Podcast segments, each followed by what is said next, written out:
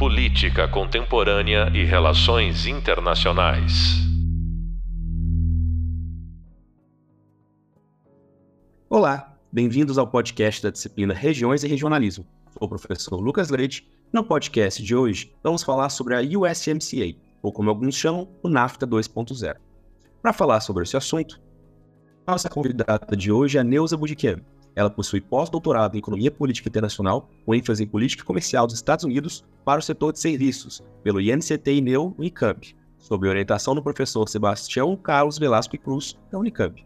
Ela tem também doutorado e mestrado em Relações Internacionais pelo Programa de Pós-Graduação Santiago Dantas, Unicamp, PUC São Paulo, além de especialização em Negociações Econômicas Internacionais pelo Unesp especialização em gestão de negócios com sistemas integrados pela Escola de Administração de Empresas da Fundação Getúlio Vargas de São Paulo, graduação em Administração de Empresas pela Fundação Armando Álvares Penteado, além de ser atualmente pesquisadora associada do Instituto Nacional de Ciência e Tecnologia dos Estados Unidos, o INCT INEU. Hoje dedica-se a acompanhar o papel dos Estados Unidos na liberalização e harmonização de regras no comércio de serviços, serviços de tecnologia da informação e comunicação comércio digital, serviços financeiros e audiovisuais. Olha, a Neuza tem um currículo gigantesco, super extenso aqui, eu tive que resumir, porque vocês estão percebendo que ela sabe tudo sobre esse assunto, né? Então, Neuzinha, obrigado, muito obrigado por ter aceito participar do podcast conosco sobre regiões e regionalismo. Eu tenho certeza que a sua participação vai abrilhantar ainda mais o nosso curso, a nossa pós-graduação. Lucas, agora você me deixou aqui, né, com essa responsabilidade de saber tudo. E você sabe, quanto mais a gente estuda, mais a gente descobre que não sabe nada, né? Então, é, eu vou já tirando meu corpo fora ao não saber responder todas as perguntas, pelo menos de forma é, concisa, né? E, e muito clara. Talvez eu deixe algumas dúvidas, mas vamos lá. Obrigada pela sua, pelo seu convite. acho que é um prazer imenso. Nós somos, além de colegas, né, de academia, nós somos amigos. Eu te considero como um grande amigo. A recíproca é totalmente verdadeira. E vocês vão reparar que ela está fazendo média, tá? Ela vai responder tudo perfeitamente. Vocês vão depois falar assim, gente, ela fez aquele disclaimer, mas ela arrasou. E sim, ela arrasa mesmo. Inclusive, eu já vou começar com a pergunta. Ó, a gente está falando, né, do caso do ISMCA, que é esse novo acordo, alguns chamam de NAFTA 2.0, mas ele não vem do nada, né? Existia antes dele o NAFTA, o Acordo de Livre Comércio da América do Norte, entre Estados Unidos, Canadá e México, que foi então substituído por esse novo acordo feito durante o governo Trump, pelo menos que entrou em vigor do, durante o governo Trump. Fala pra gente um pouquinho, então, o que, que foi o NAFTA, né? É, a gente só contextualizar rapidamente o que, que foi o NAFTA, para estabelecer também as diferenças entre ele e o, e o SMCA, esse NAFTA 2.0, essa novidade. Então, Lucas, é, o NAFTA, né, conforme você aí abriu a sigla, o Acordo de Livre Comércio da América do Norte, e o, o SMCA, né, que é o Acordo dos Estados Unidos, México e Canadá, são os dois acordos comerciais né, envolvendo esses países que foram citados, né, e que configura o que eles chamam de América do Norte. As negociações, elas ocorreram em várias rodadas, e isso é muito normal nas negociações internacionais, né? Então, você já sabe disso, e uh, quem acompanha as negociações comerciais internacionais nos diversos fóruns sabem disso, né? Nessa negociação específica, né, o, o, o SMCA, ele começa em 2017 e termina em setembro de 2018. Estou aqui colando para ver se eu não estou errando mesmo a data, é isso mesmo. Que depois teve várias revisões, né, e finalização do acordo que ocorreu posteriormente, aliás, é, é, depois ele vai ser é, ratificado, né, e, e, e, aprovado e ratificado. Então, é, veja que o SMCA, ele é uma versão atualizada do NAFTA, né, que foi negociado lá no início da década de 90. Né, então a gente está, ele começa a ser pensado e ser desenhado é, de forma concomitante às negociações que estavam havendo no sistema multilateral de comércio, o antigo GATT. Para quem já está aí uh, acompanhando essas negociações, sabe da existência do GATT. Depois veio a OMC, né, que é a WTO, que é a Organização Mundial do Comércio, enfim, que acabou uh, sendo o fórum que acaba sendo o fórum para essas negociações multilaterais. E o NAFTA e o SMCA hoje, eles na verdade são o que a gente chama de negociações internacionais que são é, fechadas ou tem até uma pretensão de ser aberta, né, um regionalismo aberto. A gente não vai discutir os conceitos aqui, mas enfim, é, a ideia é que são países determinados que fazem parte desse acordo em específico. Então, é sim uma, é o que eles chamam de desvio do comércio internacional global, né? Então, seria uh, mais para beneficiar ou para cobrar, para compromissar determinados países. Então, o NAFTA ele é constituído assim dessa forma e o SMCA que vem numa que eu posso chamar de versão atualizada do NAFTA ou como você chamou aí de 2.0, né? É, Agora, o que a gente tem que dizer é que não é mais do mesmo, né? Então, não é uma simples versão 2.0 é, que não, não faz mudança importante. Ele faz sim mudança importante. No começo, eu até, até eu mesmo achava que não, que ele, ele iria editar muitas da, das cláusulas, mas ele traz regras super importantes e está muito. É, é, ele, ele se inspirou, né? As regras que estão ali, a gente já estava vendo elas entrando em outro acordo é, plurilateral de, de comércio de serviços, né? de comércio de um modo geral, não só de serviços, serviço é a área que eu mais estudo, mas de um modo geral, que é o chamado TPP, né? Aquela parceria é, transpacífica, então que envolvia os países uh, da América do Norte, mas também os países da região que é chamada de Ásia Pacífico, né? E agora, então, assim, quais são os primeiros distintivos desse novo acordo? Primeira coisa que a gente deve notar é que nessa sigla, as iniciais dos Estados Unidos vêm em primeiro lugar. E isso simboliza a ideia do America First, né? Tá lembrado? Então, assim, o America First do Trump, que é aquela coisa de, olha, vamos é, colocar os interesses da América, entre aspas, né? Porque é uma América só para os americanos, para os norte-americanos, para os estadunidenses, né? Que é tão defendida, foi tão defendida pelo presidente Trump, né? E o SMCA, ele foi construído basicamente sobre o trabalho de revisão de regras previamente, então, estabelecidas.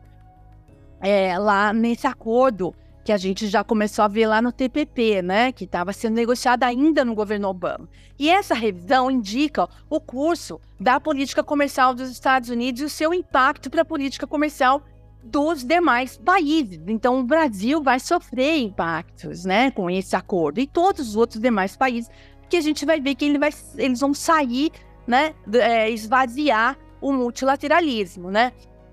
E algumas cláusulas muito específicas sobre isso é, por exemplo, regras de origem.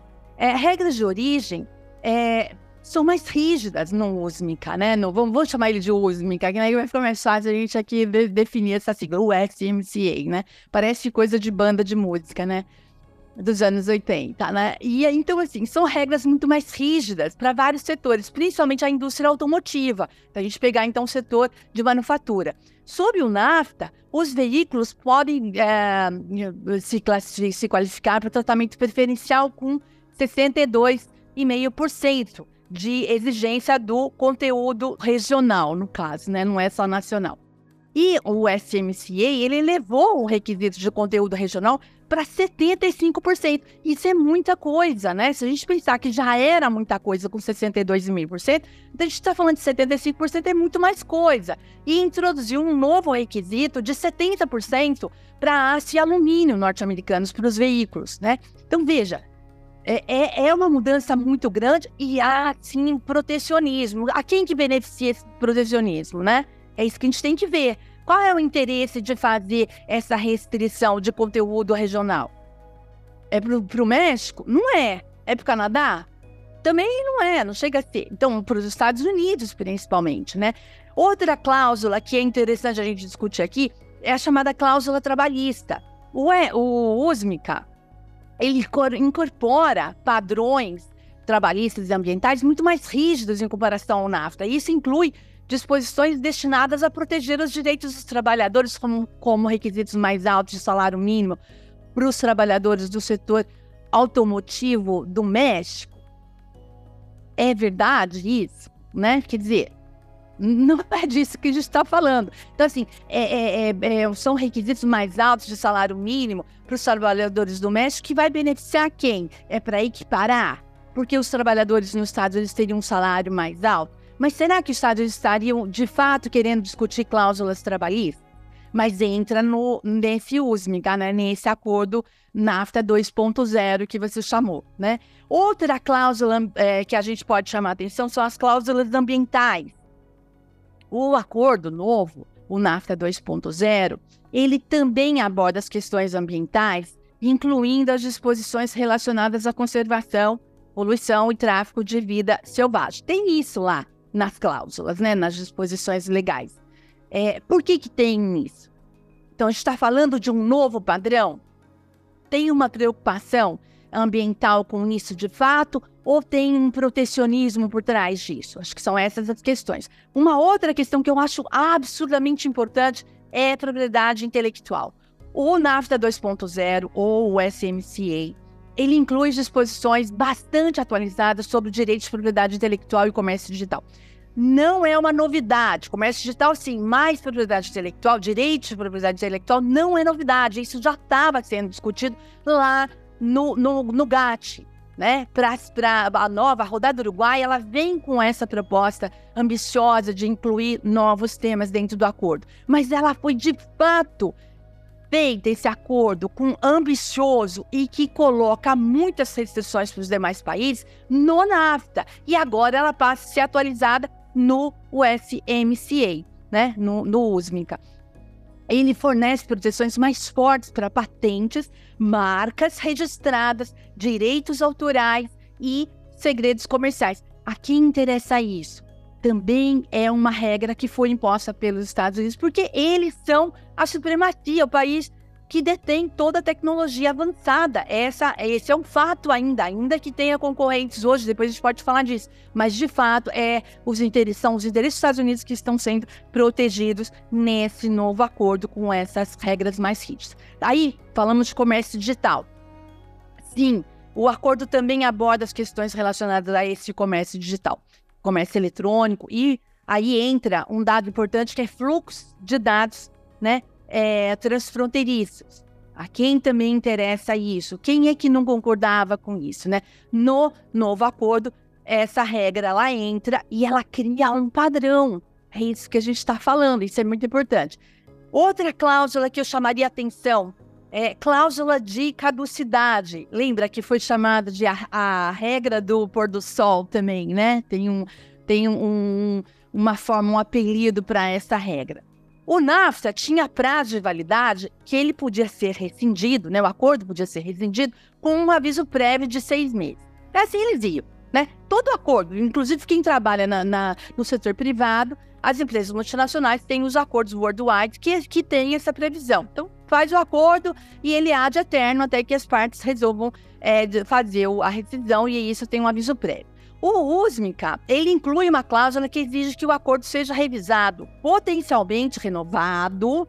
Veja, então não é uma garantia que vai ser renovado a cada 16 anos. O acordo tem prazo, então, de 16 anos, mas terá revista a cada seis anos, quando as partes vão decidir se prorrogarão ou não. E aí, por fim, eu queria é, é, citar a cláusula que é sobre a solução de controvérsia, que, aliás, é muito incontroversa no mundo inteiro, né, em todos os acordos comerciais. O USMICA fez alterações no mecanismo de solução de controvérsia. O capítulo 11 do NAFTA dizia que os investidores iriam processar os governos por supostas viola violações dos seus direitos. E ele foi eliminado, entre aspas, no acordo, no novo acordo do NAFTA, né? E isso, você pensa assim, bom, mas por que, que foi eliminado e o que, que isso significa? Em vez disso, então, assim, o USMICA, ele fez um, um né, em vez de, de, copiar o que era lá no NAFTA, ele fez um novo modelo, né, um novo mecanismo de solução de controvérsia conhecido como state to state, ou seja, estado a estado. Então, é um, um sistema de solução de controvérsia estado a estado, diferente do que era estado investidor, que valia no NAFTA, né?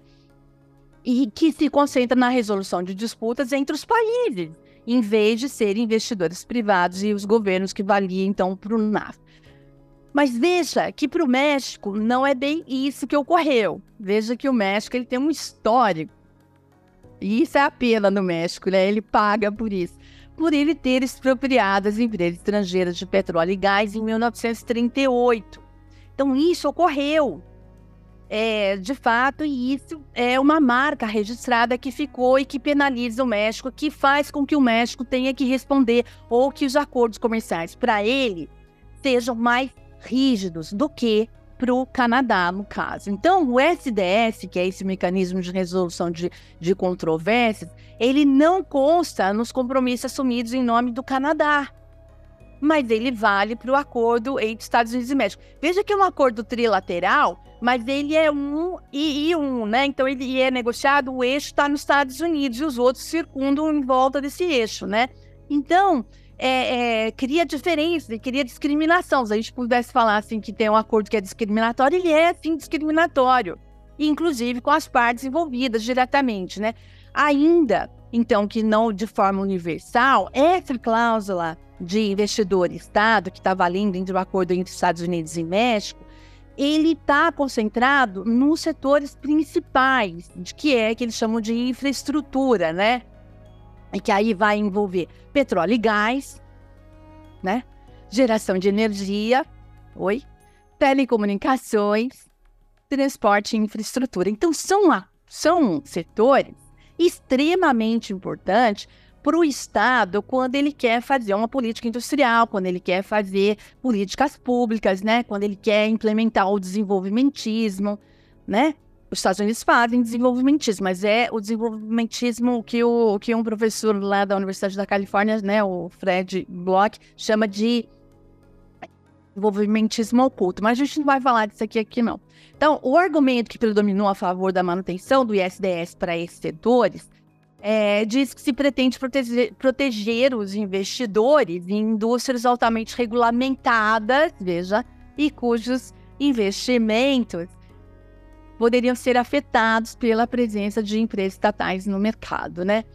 Então, veja que assim, esse, essas regras que eu citei, tem muito mais, o acordo é enorme, né? Mas eu estou colocando as principais aqui para a gente fazer uma base de comparação e ver onde que isso se destacou, né? Isso sem contar serviços financeiros, que foram ah, né, amplamente abertos de novo e já tinham sido lá no NAFTA, eles continuam sendo abertos e serviços digitais, serviços de telecomunicações, todas essas áreas de serviços, de serviços digitais principalmente, então nós estamos falando de uma era de economia digital, veja que tem um, um, uma cláusula que é muito importante, que é a cláusula de transferências de dados, né, no, no, no, ambiente transfronteiriço. Então, não se tem aquela exigência, não se pode ter aquela exigência que é, é, seria para manter os, os centros de dados, né? Ali onde tem todos os dados do cliente localizado.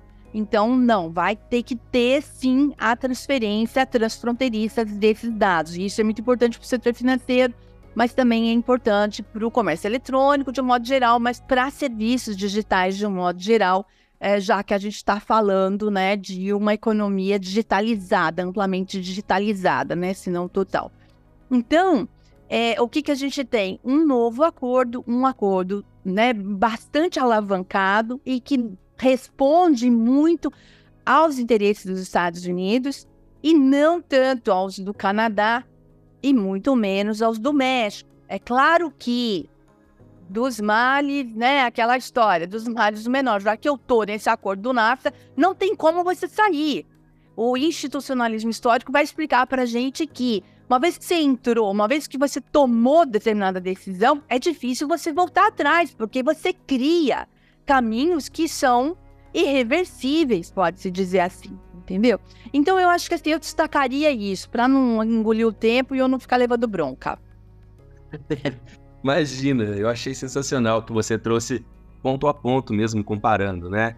como que esses elementos, inclusive, já eram liberalizados, já existiam esses mecanismos, inclusive, que colocavam uh, Estados Unidos depois, Canadá depois, México, e que isso foi, na verdade, agora ainda mais acentuado, e que eu acho que, pegando assim em termos de uma hipótese, a gente poderia pensar até na questão do governo Trump.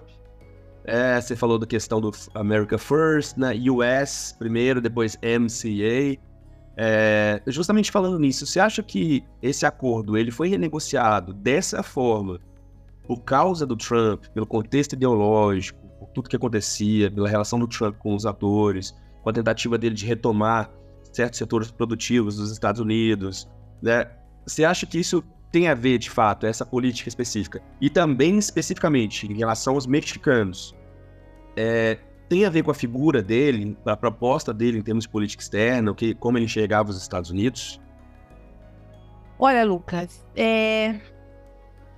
eu, eu, eu, diria para você que, que assim, o, o, acordo do SMCA, ele é um acordo que, que veio é, né, no momento que você pode dizer assim, mas por que, que ele veio? Ele é um, ele é um acordo é, que ele envolve muitos, muitos aspectos é, de, de controvérsias, né? Assim, de, de discordância, né?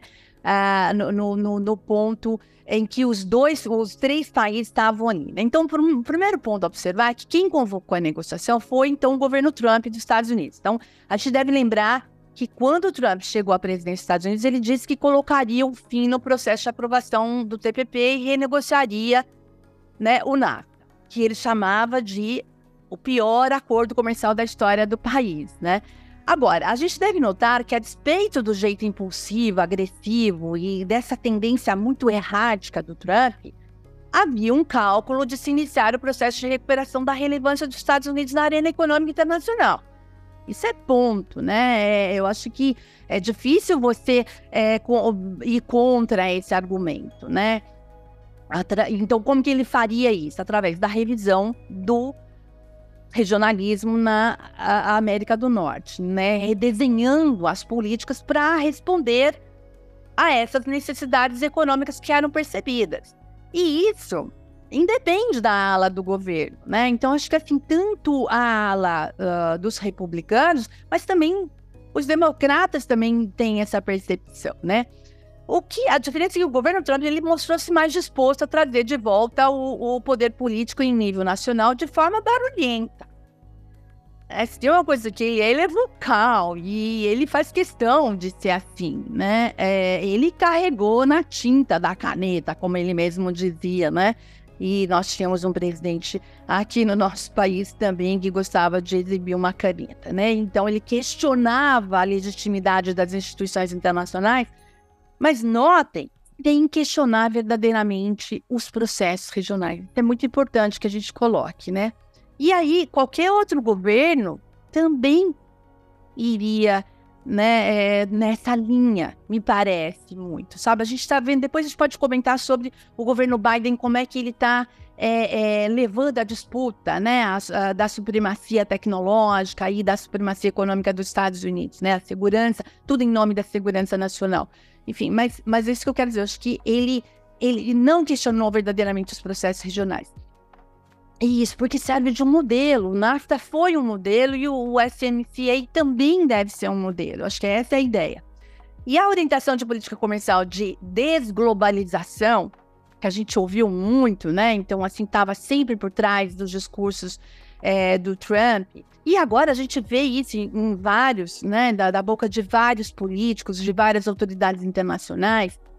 É, então, a desglobalização dos assuntos internacionais. Ele vem, na verdade, com um reposicionamento regional para competir em melhores condições e assegurar uma melhor posição possível na economia do mercado, do mercado global. Para quem? Para os Estados Unidos. Então, de fato, o governo Trump ele não poderia deixar escapar o NAFTA.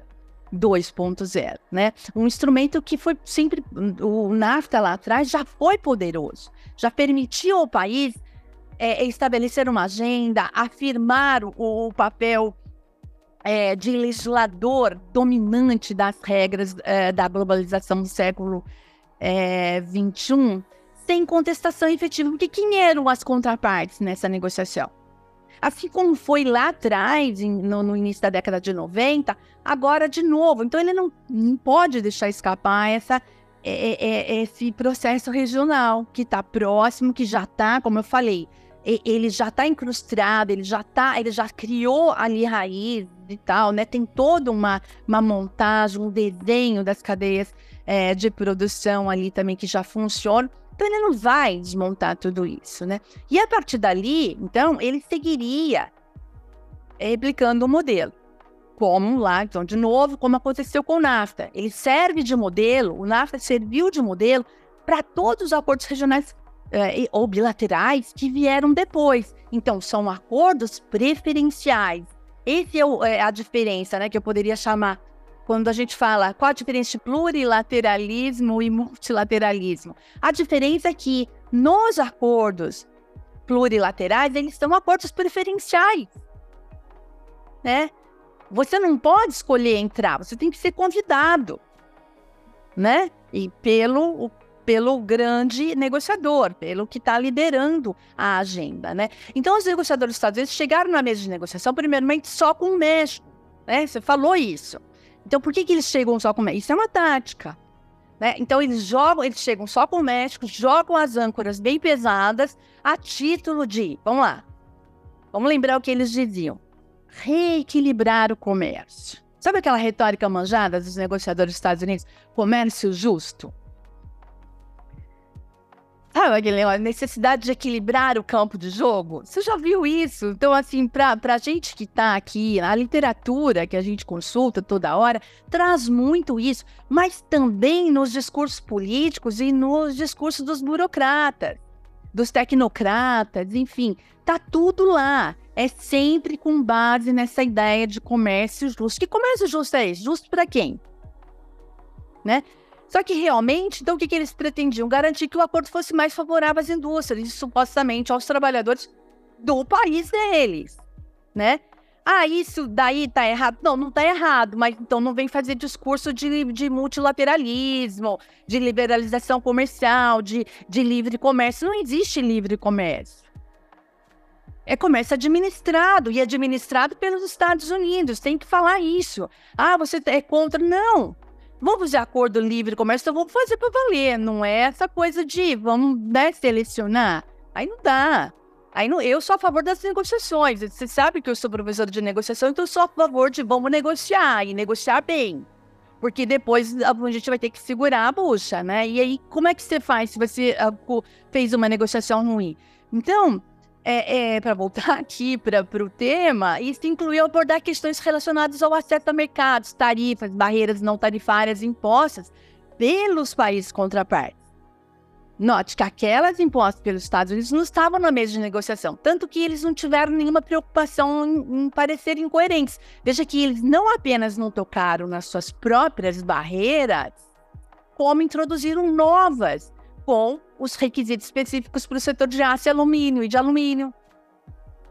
Então, concretamente falando, os negociadores pressionaram para assegurar vantagens à indústria de manufatura, particularmente à indústria automotiva, fazendo que fossem incluídos requisitos, então, muito mais elevados de conteúdo regional e provisões relacionadas às normas trabalhistas. Só que os negociadores canadenses e mexicanos também tinham seus próprios interesses e preferências, claro. Tentaram negociar da melhor forma, né? Claro, limitado pela questão do poder, mas eles tentaram. Quanto às regras de origem, eles estavam interessados em negociar as regras, né, de uma forma bem mais flexível. Por quê? Porque assim eles permitiriam utilizar os insumos de diversas fontes, inclusive fora da América do Norte, né, da região da América do Norte, seguindo a lógica dos agentes econômicos, né? Que é buscar o preço mais em conta e nas condições melhores. No caso das regras trabalhistas e ambientais, também teve isso, né? Embora as contrapartes, sobretudo os mexicanos, estivessem interessados em, em fortalecer os, os, padrões trabalhistas e ambientais dentro do acordo, eles tinham que lidar com os desafios de uma economia de desenvolvimento. Aí tem a, a questão da, da relação assimétrica de poder, né?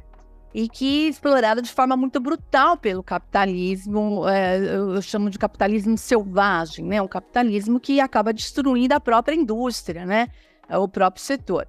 Aos mexicanos, desde o NAFTA, nunca foi lhes dado o tratamento preferencial, que a gente sabia que existia na Organização Mundial do Comércio.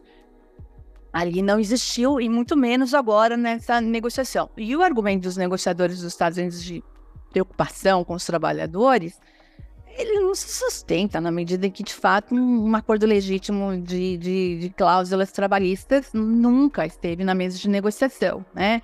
A gente poderia voltar lá como é que foi a negociação do NAFTA e, e, entrar nesse nível de detalhe, mas não é o caso aqui. Agricultura e acesso a mercados também é um outro setor, né? Que interessaria aos republicanos e interessaria também aos democratas. É claro que interessaria aos democratas, né? É, de que precisaria ser, ser revisto. Mas de que forma que interessa para eles? Acessar um mercado específico, o mercado doméstico, né? É, no caso, é, dos produtos lácteos, para mim, assim, é o que. Eu não, eu não, estudo esse acordo, então não sei detalhes, mas a, a, o setor de lácteos é um setor muito importante. Então, reduzindo ali as barreiras e tarifas que é, limitariam as exportações agrícolas dos Estados Unidos para o Canadá. E os negociadores canadenses não tiveram muito, então, como sair dessa pressão, porque inicialmente eles tinham é, resistido, né? é, acabaram fazendo concessões significativas nessa área, concordaram em aumentar o, o acesso ao mercado para os produtos dos Estados Unidos. É, enfim, mas é, é de um modo geral, é, você veja que era um acordo que as outras partes não estavam ali é, dispostas a negociar, não na agenda sendo colocada pelos Estados Unidos, não trazida do jeito que tudo foi trazida pelos Estados Unidos. Estavam sim dispostos a negociar, mas outras questões. O Canadá tinha suas próprias questões, o México também teria as suas, embora com muito menos condição de negociar, mas, mas eles estariam. É, eu, eu, acho que assim, é, essa é uma, uma, questão que tem muito a ver com, com esse momento, né? Então, o um momento de percepção de ameaça. É, os Estados Unidos têm essa neurose de que estão sempre ameaçando eles, eles têm essa preocupação. Isso é estrutural, né? Então, está ligado à posição deles no sistema internacional. Então, não é circunstancial, não é conjuntural.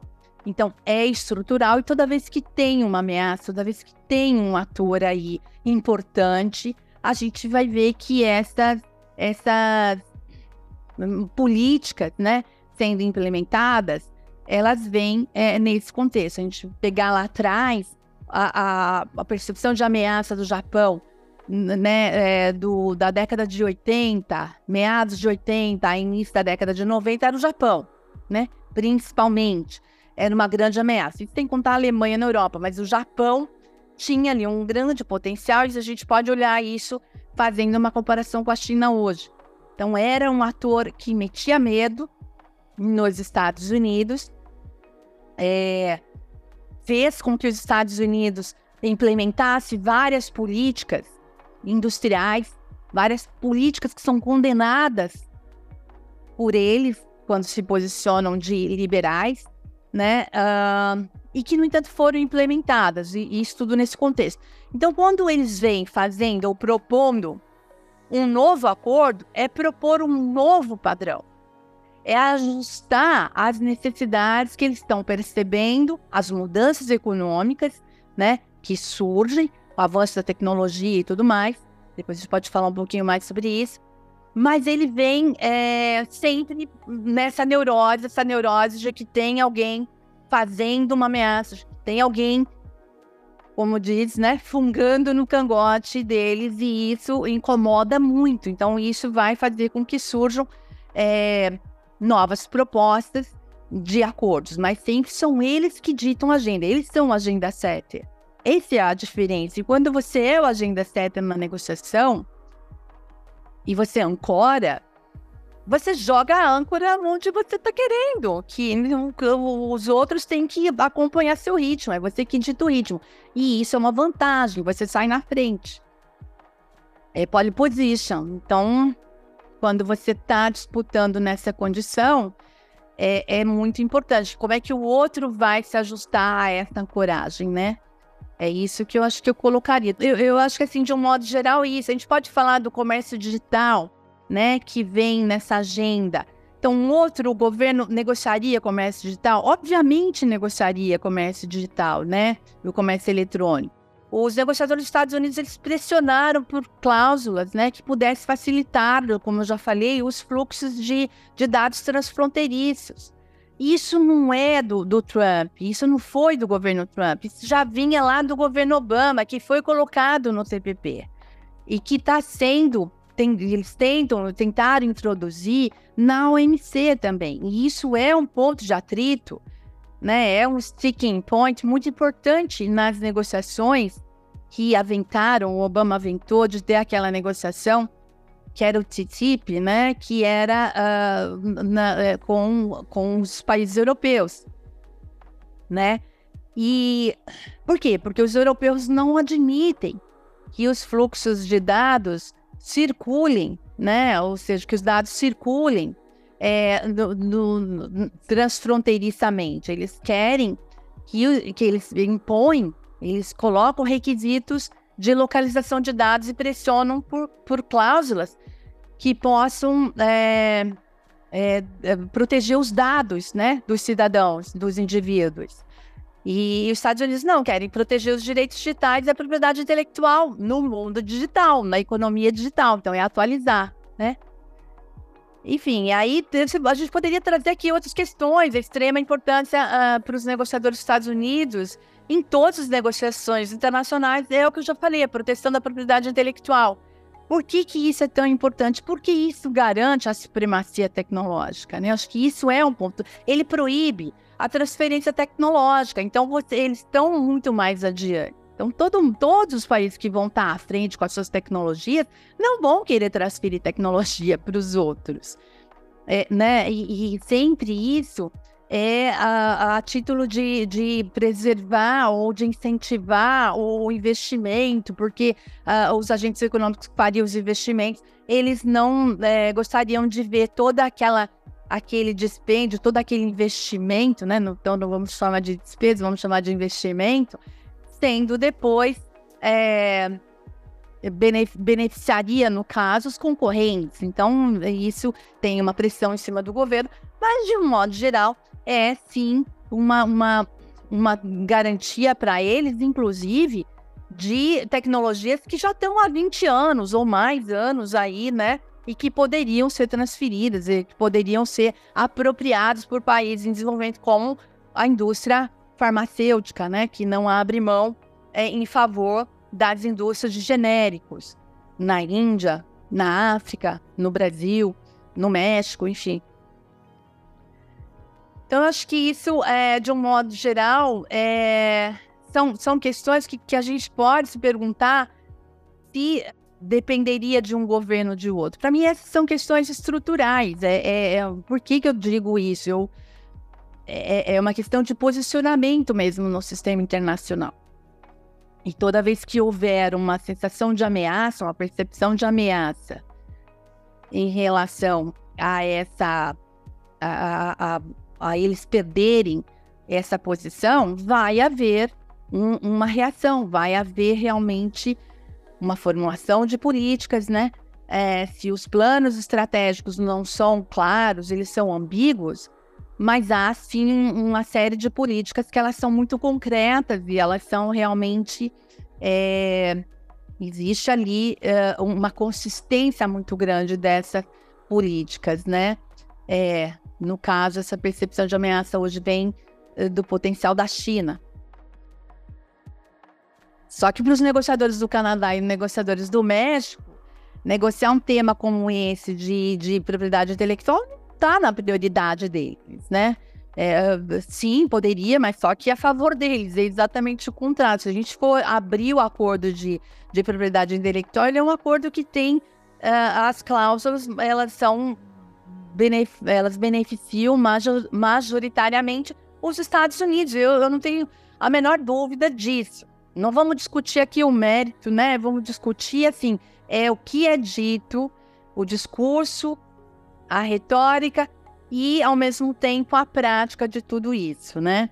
É, e aí a gente tá, também entraria para proteção de investimento, de novo, que eu já, que eu já mencionei, né?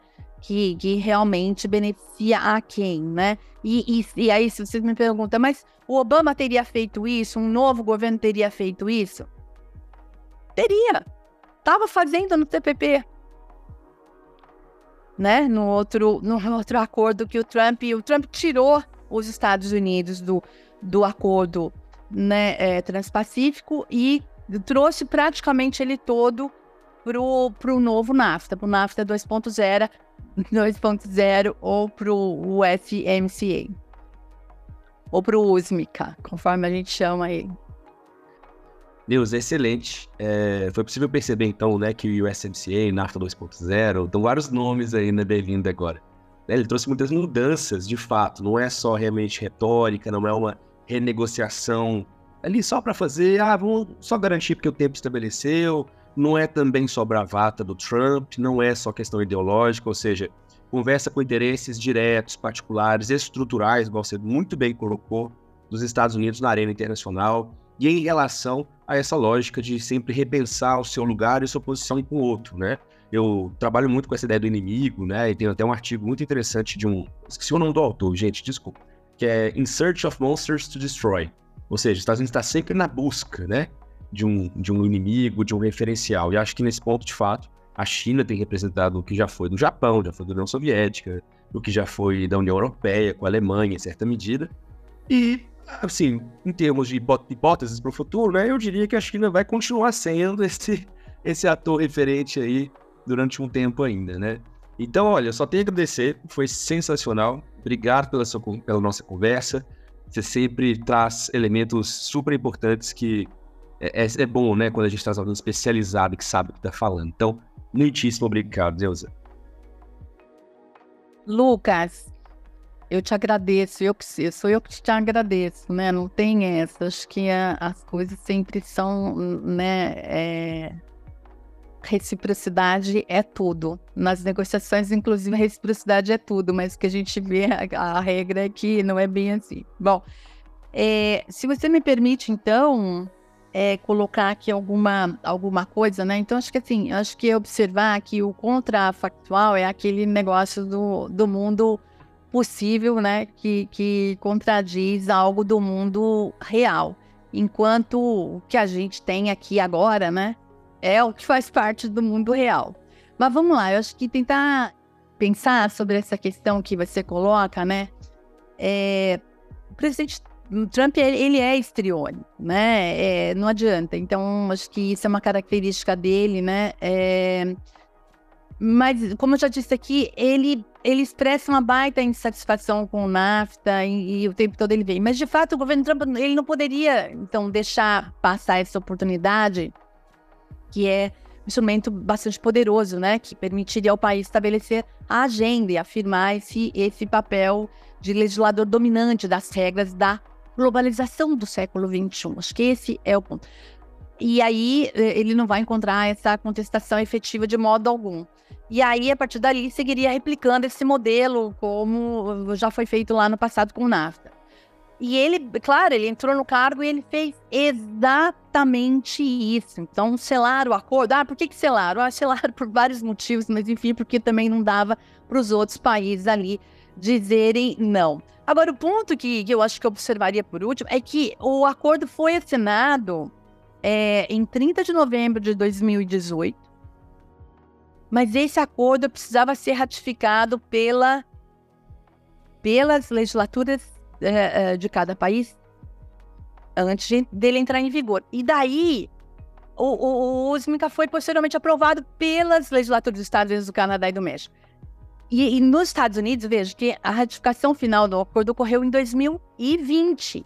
Então, o que, que a gente nota? Então, acho que isso é uma evidência de que daria. Que a gente falou em hipóteses, né? Será que o novo governo ele, ele iria fazer? De...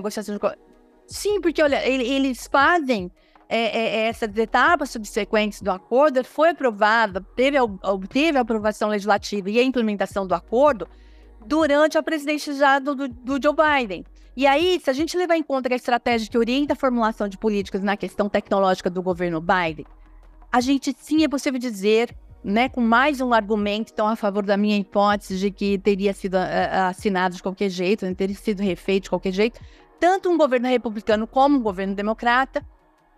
Porque a gente nota, né? O Obama já tinha atualizado muitas das regras lá no TPB, como eu falei, é, e é isso refletia, de certa maneira, a, a, ideia de Atlântico expandido, né? Quando inclui países da Ásia.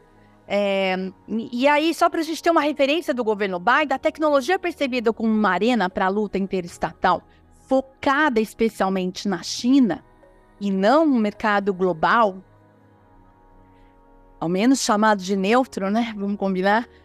Está no topo da agenda do governo Biden. A ênfase em tecnologias consideradas estratégicas, notada nos investimentos em inteligência artificial, computação quântica, 5G, manufatura avançada, biotecnologia, é outro aspecto da política tecnológica dos Estados Unidos no contexto da concorrência com a China.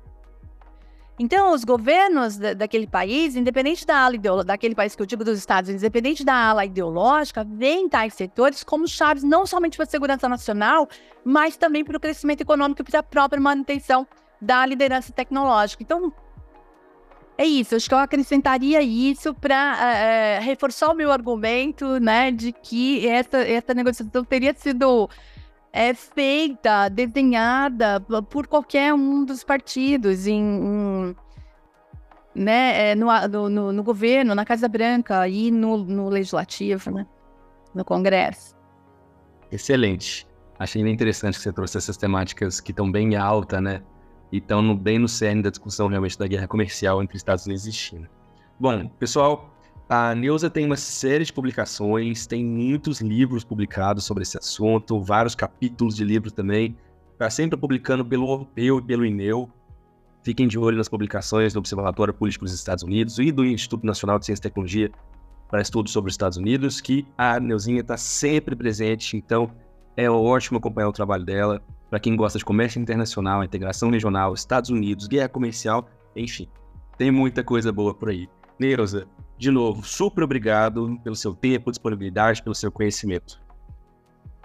Lucas, eu tenho tanta coisa para falar. Eu vim aqui assim, ó, você não deu tempo de eu falar nada. Espero que eu tenha respondido, né? E tenha esclarecido, não bagunçado a cabeça do, do, do pessoal, do, do, dos ouvintes aqui do seu programa, que é bastante interessante. Você está sempre na vanguarda, né? Do, da, dos programas. A gente está tentando ir na sua cola, mas Vou sempre atrás. Imagina. Vambora. É isso aí. É, não, os alunos vão amar, eu tenho certeza absoluta. Você acabou de ouvir o podcast sobre regiões e regionalismo com o professor Lucas Leite e a nossa convidada, professora doutora Neuza Bojiquev. Discutimos o NAFTA e sua evolução recente, o USMCA, ou NAFTA 2.0, tratando dos interesses das partes e do resultado final do acordo. Não se esqueça de seguir o material no Hub Visual e no Hub Leitura, a fim de garantir maior entendimento do conteúdo do curso. Bons estudos!